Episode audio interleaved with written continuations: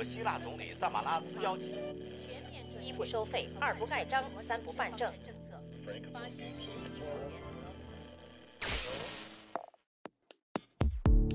新闻不都是冰冷的，故事不都是虚假的。故事新闻用故事温暖新闻。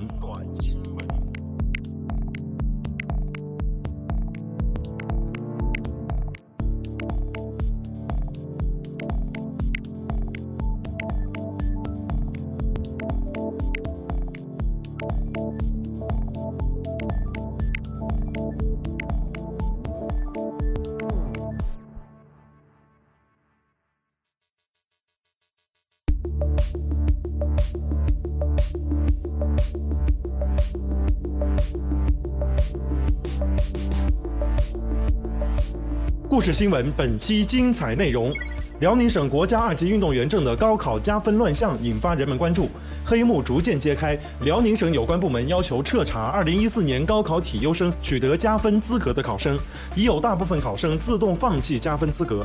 故事新闻带您了解辽宁、河南等地高考加分漏洞背后的故事。七月四号出版的《中国青年报》登载了一条名为“你知道吗”的广告，宣传各国应当将地图中的日本海标记改为东海。登载这篇广告的人是谁？目的何在？故事新闻与您一起了解韩国、日本的海域标记之争。巴西世界杯半决赛，东道主巴西被德国战车七比一大胜。央视著名主播白岩松带您走进这场比赛的前后，了解巴西惨败背后的故事。故事新闻稍后为您讲述。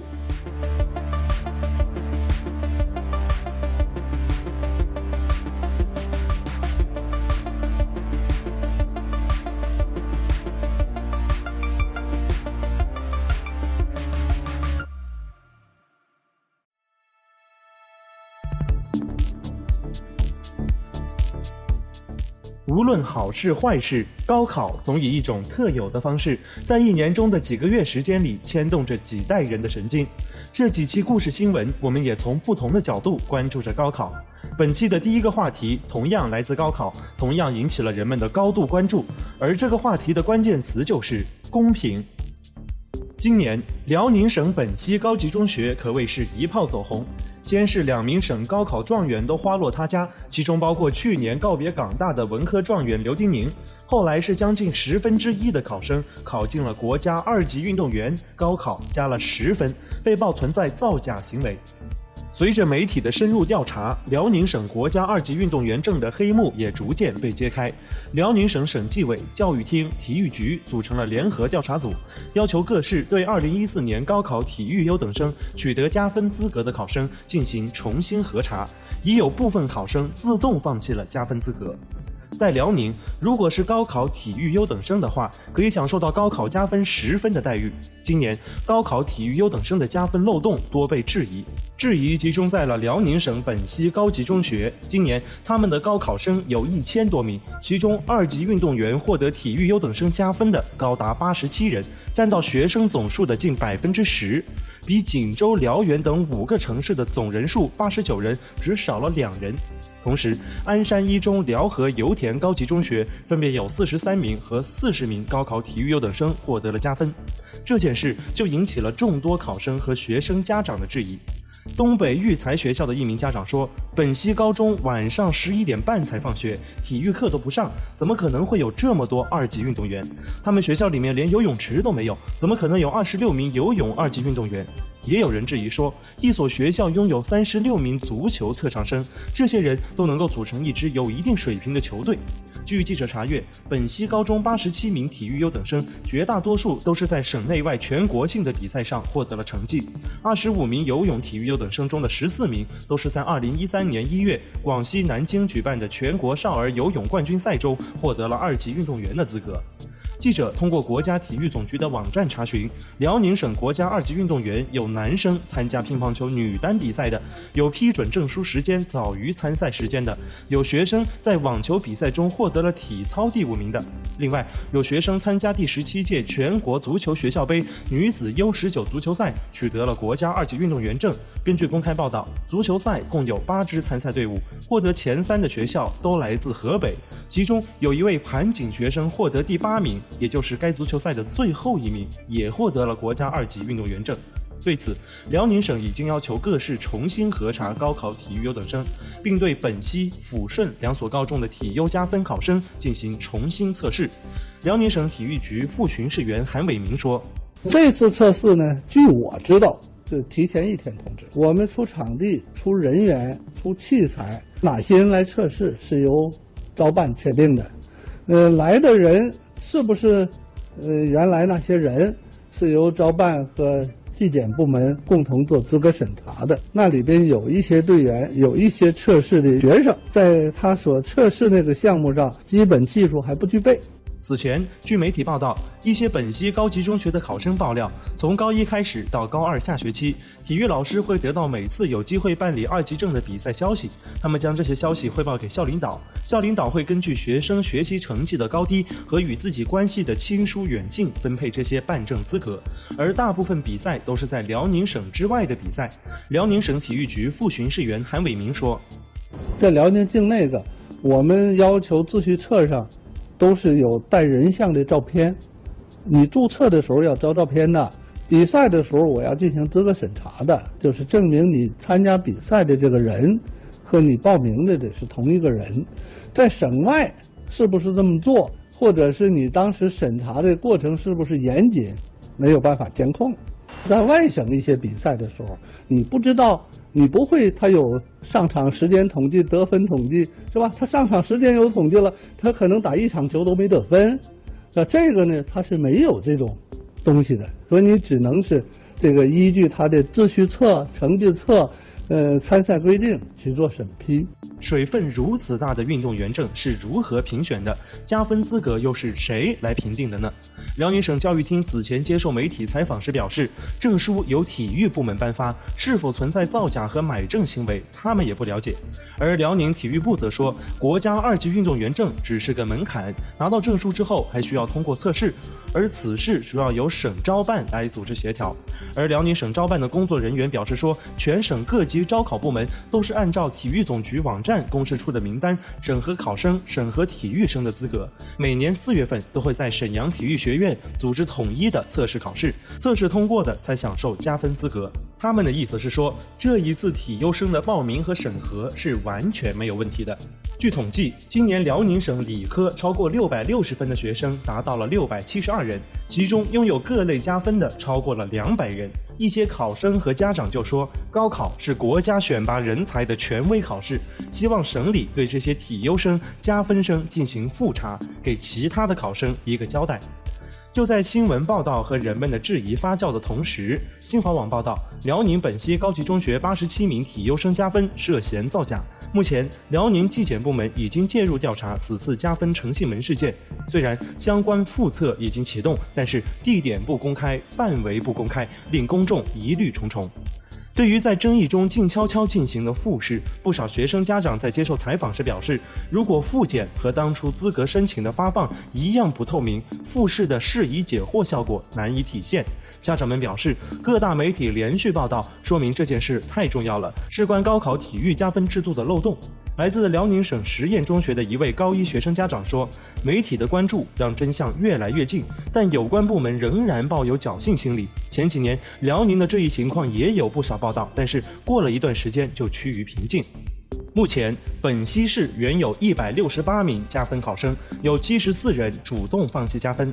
本溪市高级中学原有八十七名加分体优生，其中的五十八人也选择放弃了加分资格，其中包括今年获得辽宁省理科最高分的学生。对于自动放弃加分的考生如何处理？辽宁省下一步又有哪些措施和打算呢？辽宁省招生办的工作人员说：“对于主动放弃和加分资格考生取消加分，但不影响录取；对于坚持加分的，经核是有问题的，取消考生录取资格，并严肃追究相关人员责任。已入学的也要追究处理。”而至于整个复查和督查结果将于近日公布。对于这种处理结果，其他考生家长们却不认同。有一位家长表示：“我觉得这个这这种处理方法很可笑。本身就是高考是一件很严肃的事情，对不对？你现在在其中弄虚作假，我作假，我弄上了，我能得十分；我弄不上，对我也没有任何损失。那大家都买呗，都花钱买，打通关系，花点钱，花个十万八万买呗。”对不对？你不严惩的话，这对以后的一个社会效应，包括对孩子的一个成长，他们这个这个价值观的形成都是扭曲的。既然涉及到买证卖证，这就涉及到贪污受贿，应该司法介入、公安机关介入、纪委介入。而且这个过程既然网上这么热议的话，应该有家长代表介入，进行公开的监督。家长们指出，根据二零一四年四月一号正式实施的教育部关于修改国家教育考试违规处理办法的决定（教育部令）第三十三号第八条，教育考试机构、考试工作人员在考试过程中或者在考试结束之后，发现下列行为之一的，应当认定相关考生实施了考试作弊行为，其中包括通过伪造证件、证明、档案以及其他材料获得考试资格、加分资格和考试成绩的，而处罚措施也相当严格。考生有第八条所列行为之一的，应当终止其参加本科目考试，其当次报名参加的考试各科成绩无效。家长们还希望辽宁省可以在调查之后重新将考生排名，让其他考生可以认识到自己的真正排名，重新报考志愿。有家长说，减去十分之后，全省的名次会发生很大的变化，这样就造成全省有很多学生他所报的志愿。因为志愿是按照原来的名次报的，他所报的志愿和他和他现在实际的名次是不符的，所以说现在就是广大家长呢就迫切的想省政府能在正式录取之前，呃，赶快就是给我们学生一次重新补报志愿的机会，这样的话，呃，才能使这些学生都能够上到一个和自己的分数名次相符合的大学。先比如说六百六十分以上的，全省有六百多人，其中有超过三分之一的都是加了十分。无独有偶，这样的加分乱象不仅仅出现在辽宁本溪，在河南省漯河高级中学，今年也有七十四人获得了十分的国家二级运动员高考体育加分，占河南全省此项加分人数的十分之一，引发了公众的质疑。对此，河南省招办回应说，漯河高级中学二零一四年等级运动员资格审查通过了八十八人，测试合格七十四人，不合格十四人，整个测试过程全程录像。河南省招办说，已经将测试合格的二级运动员名单在河南省招生办公室网站上予以公示，公开接受社会监督。记者反复拨打了河南省招生办的电话，都无法接通。最终，他们终于拨通了漯河市教育局局长张光普的电话。当他听到记者想要调取录像的要求时，是这样的态度。想问一下，咱们那个漯河中学那个加分的那个事儿，我看已经有一个处理结果了，还向社会公开那个测试的录像。这个录像我们要怎么样才能看到啊？哦，那回来再打吧，我现在有事儿了，好不好？嗯。呃，我就问这一个问题，您告诉我就行了。回来再打。那我怎么才能在哪地方看到？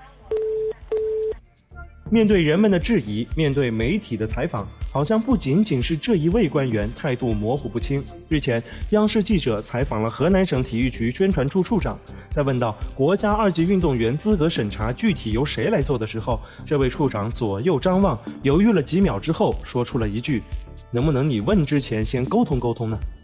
有没有这种可能，就是我正式上场比赛的队员拿不到这个国家二级运动员证书，但是替补队员？有可能拿到国家二级运动员证书。这个情况我这个还是不是太了解，所以说也是不好回答这个问题。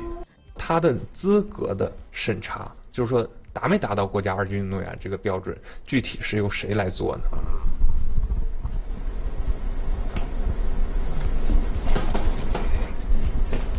你你能不能你问之前咱先沟通沟通？嗯嗯嗯。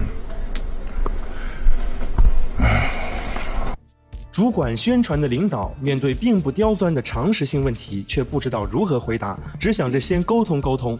明面上解答不了，背地里能沟通出什么？无非是采访变成了形式主义的走脚本，如此底气不足，不免让人质疑：当地的高考加分真的是没有问题吗？我们也不知道这样的态度能否还给广大考生一个公平公正的高考结果。事情发展至此，也是有了一个初步的处理结果。央广网七月七号报道，辽宁省纪委监察厅会同本溪市纪委监察局组成了专案组，对本溪高中二零一四年体优分高考加分问题开展了立案调查。经过初步调查，本溪高中存在采取虚假手段为部分考生获取国家二级运动员等级证书等问题。目前已对部分涉案人员采取措施，相关调查工作正在深入进行之中。辽宁省纪委监察厅将根据调查结果，依纪依规严肃追究相关人员责任，对涉嫌犯罪的将移送司法机关调查处理；对举报反映其他学校体优生高考加分存在问题的，也将进行彻查，绝不姑息。同时，对全省一千零七十二名高考体优生成立联合调查组，要求学生自查，认为符合标准的签订诚信承诺书，认为目前达不到标准的签订放弃加分申请书。目前已经有两百七十名考生弃了加分资格，其中备受关注的本溪高中八十七名体优生中，就有多达六十六人放弃了加分，他们被允许按照加分后的成绩参加高考录取。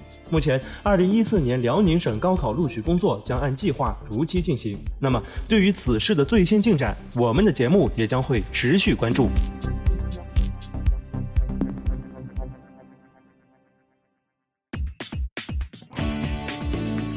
七月四号，趁着中韩关系的蜜月期，当天出版的《中国青年报》七版下方半个版的位置登载了一条名为“你知道吗”的广告，宣传各国应当将地图中的日本海标记改为东海。广告从一开始就说，从两千年前开始，日本和韩国之间的海域就叫做东海。广告还表示，希望韩中两国能齐心协力，共创二十一世纪东北亚和平繁荣。韩国媒体解读说，在韩国政府积极向国际社会宣传标记东海的情况下，中共中央机关报首次刊登东海标记的相关广告，意义不同寻常。这则广告曾在《纽约时报》刊登过英文版本，为什么现在又出现在中国青年报上了呢？现在我们来了解一下这篇广告。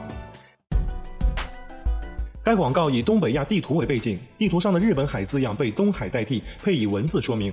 从两千年开始，韩国和日本之间的海域就被称为东海。在中国和欧洲各种古地图上也发现了很多类似的证据，甚至在日本的古地图上也能发现有多处标记为朝鲜海。因此，我们正在努力把各国的标记更改为东海，希望更多亚洲的国家以此为契机，能够精确地标记东海。该广告的刊登者为韩国团体“为了下一代”，该组织是韩国的一个民间团体，在首尔和纽约具有办公室。输入广告上提供的网址，会出现一个介绍韩国方面主张东海的中文文档。该文档由韩国外交通商部和东北亚历史财团制作。广告刊发以后，韩国东北亚历史财团宣传教育组表示，这个广告与该财团以及韩国外交部都没有关系，并不知晓此事。据其了解，韩国外交部也并没有对此广告提供直接或间接的帮助。虽然该财团与作者曾经共同搞过一些活动，但这次应该是作者个人层面的行为。广告的刊登人，韩国的宣传专家、诚信女子大学教授徐炯德向媒体介绍了广告的登载经过。他在今年一月就开始筹备，接下来还想上人民日报。徐炯德说。我曾多次往返过中韩之间，看到中国政府发行的地图，还有在中国的美术馆、博物馆等地参观时，经常看到韩日之间的东海被标注为日本海，因此就产生了纠正这一标注的想法。我了解《中国青年报》在中国大学生中有广泛的读者，同时听说这是中国共产党的一个官方报纸，于是，在《中新报》上登载了广告。从一月份开始就和中青报商量，中间多次往返，有时候对方认为有些部分预期太强，需要加以修整，商量着来的。今年六月确定可以登出广告，这时候我看到了习主席七月访韩的消息，觉得这个时候出更好，因此就向中新报提议，对方也赞同了。另外，我还准备今年秋天在中国人民日报上刊登同样的广告。据了解，徐炯德曾在美国《纽约时报》《华尔街日报》《华盛顿邮报》登载类似广告。在韩国也引起不少关注，被认为是爱国心很强的人士，而且按照自己的信念行事，并不完全和政府保持一致。他经常组织市民团体的集会，宣传东海标注问题。韩国民间团体教授四处奔走登广告，试图将日本海的名字改为东海。这一问题获得了国际支持。那么，日本海改名为东海，在国际法上说得通吗？中国国际问题研究所所长屈新表示：“一片海域叫什么名字？”它是有长期的国际实践约定俗成的。一般的说呢，国际上呢是把一个大陆附近的这个海呢，用这个地区最有影响的国家的名字来命名。而在就是说远洋时代开始以后呢，在远东就现在的这个远东的海洋这个地区，呃，日本呢是比较有影响的国家。像中国在这个南中国海这边，那是中国最有影响，所以呢，大呃国际上都把它称为南中国海。那在印度洋那边呢，在印度是是在国际上比较有影响，所以呢，大家把它称之为印度洋。呃，所以呢，就日本海这个称呼呢，它长期以来已经是一个约定俗成的称呼，国际上都普遍的认可，包括咱们国家的地图上，官方出版的地图呢，这些都把它标注为日本海，所以这是一个国际实践和国际惯例。国际上呢，它并没有一个国际法委员会来专门认定哪个地方哪片海应该叫什么。那正是由于这样的原因呢，有时候叫法呢。就比较的混乱。沿袭了多年的叫法改起来不会容易，一件难以做成的事，韩国为何如此执着？最终能够做成吗？曲晴指出，这是一种韩国人民自身民族尊严的心理作用，可以理解。日本海的南部是夹在朝鲜半岛和日本之间的一片海域，那么每个民族呢，从自己民族的影响文化或者是尊严呢，都不愿意把自己家门口的这片海呢叫成别人的名字。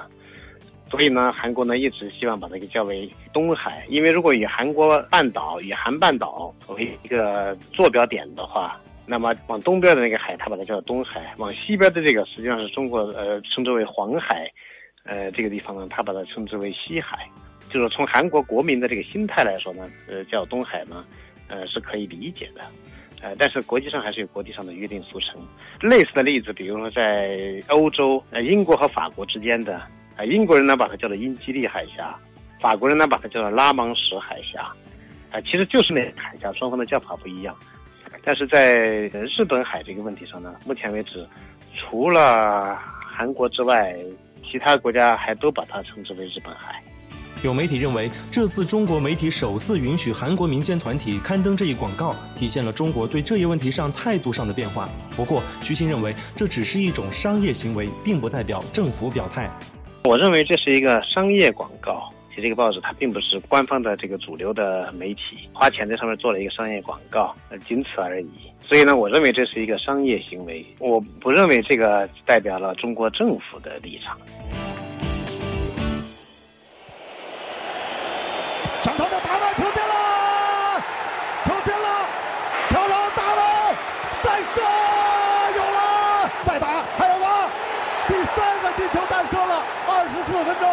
这一次是在前场断下来，形成了单刀球，再传空门了，再射，四比零。科迪拉，科迪拉，交给队友，再扣，再射又有了。拉姆打门又进了，德国队本场比赛的第六个进球。哦呦，这个球又进了，施尔勒第二个进球。七十九分钟，比分变成了七比零。对于本届世界杯东道主巴西来说，这是一场耻辱的比赛。没错。在这场比赛结束之后，很多媒体都用惨剧、耻辱等词汇来形容这场半决赛。北京时间七月九号凌晨，二零一四年巴西世界杯半决赛，德国七比一狂胜巴西，第八次晋级决赛，世界杯半决赛最大分差纪录刷新。巴西从第十一分钟到第二十九分钟连丢五球，从第二球到第五球只用了七分钟，堪称溃败。比赛结束之后，巴西媒体环球体育说。这是一场耻辱性的惨败。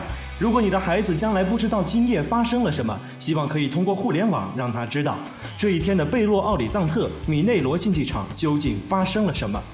德国媒体图片报说：“谢谢，我们爱你们。”面对东道主五次世界冠军巴西，德国队疯狂送出七比一的胜利。我们所有人都会告诉孩子们，这一夜发生的伟大一幕是永载史册的一天。看过这场比赛的球迷朋友们，一定都有自己心中特殊的感受。身在巴西的央视著名主播白岩松，就通过腾讯网的专栏写出了自己的感想。接下来，我们就通过他的文章，一起来了解在比赛前、比赛中和比赛结束后巴西不同的场景。刚到巴西两天，便能强烈感觉到整个国家处在一种巨大的焦虑中。对，是焦虑。打开电视，随时能听到内马尔这个名字，这是一种怀念，更是一种对未来的不确定。其实，这种焦虑感正代表着一种不自信。按世界杯上巴西对德国的战绩来看，巴西人应该自信并乐观才对。但这支近二十年最弱国家队，加上内马尔、席尔瓦缺阵，让巴西人无法不焦虑。毫无疑问，巴西足球正面临1950年马拉卡纳失利后最大的挑战，亚军都是失败，更别说进不了决赛。巴德之战在当地时间下午五点开始，头一天我们就被告知，当地博物馆、商店一律三点关门，为的是早点回家看球。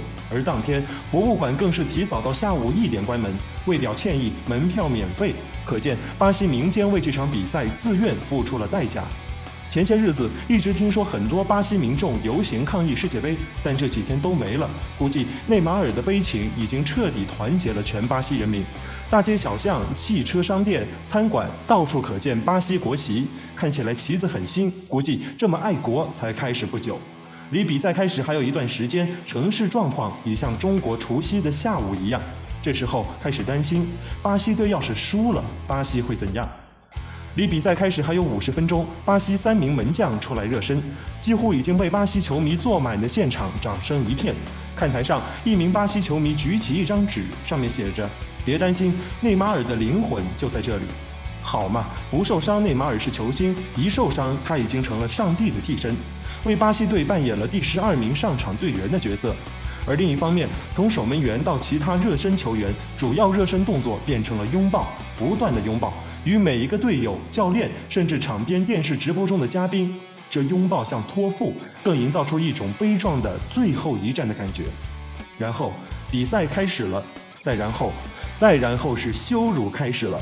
羞辱一词不是我的发明，在英国的同事告诉我，BBC 的解说员在上半场不断使用“羞辱”这个词。其实他说的对，这是巴西足球史上最具耻辱感的失败。这失败已不是用眼泪就可以洗掉的。是德国人踢得太好吗？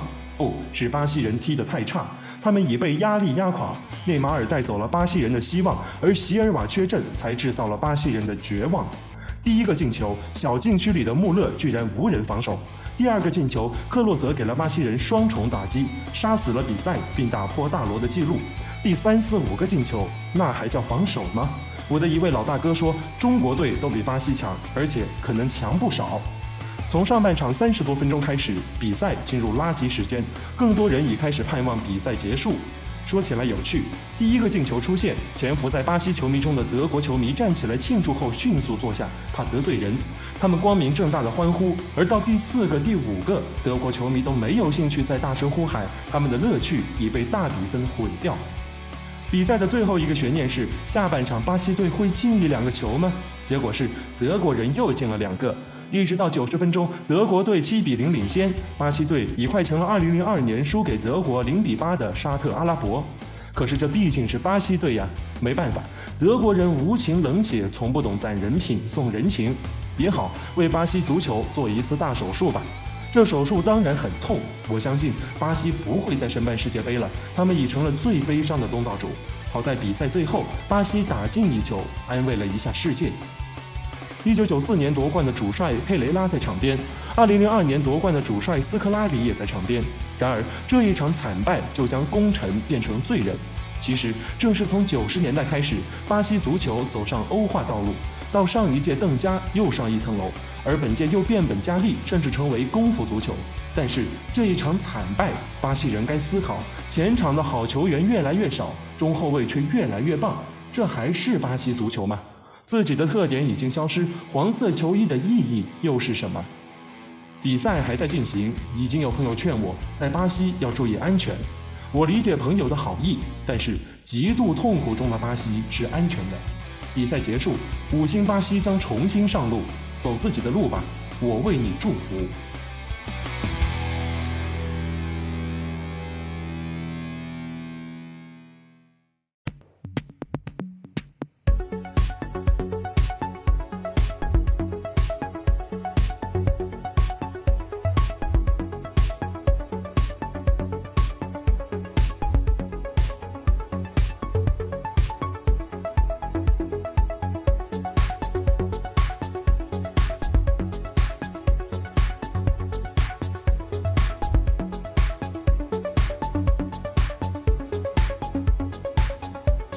您刚刚听到的是《故事新闻》第五期。本期节目部分内容来自中国之声和腾讯网。故事新闻现已登录苹果 iTunes Podcast 播客，您可以通过苹果设备方便的订阅我们的节目。更多详情，请搜索我们的微信公众号或微博“微新闻电台”。您对我们的节目有任何想法或建议，或者是独到的新闻评论，也欢迎通过微信公众号或微博“微新闻电台”和我们交流。感谢您的收听，我们下期节目再见。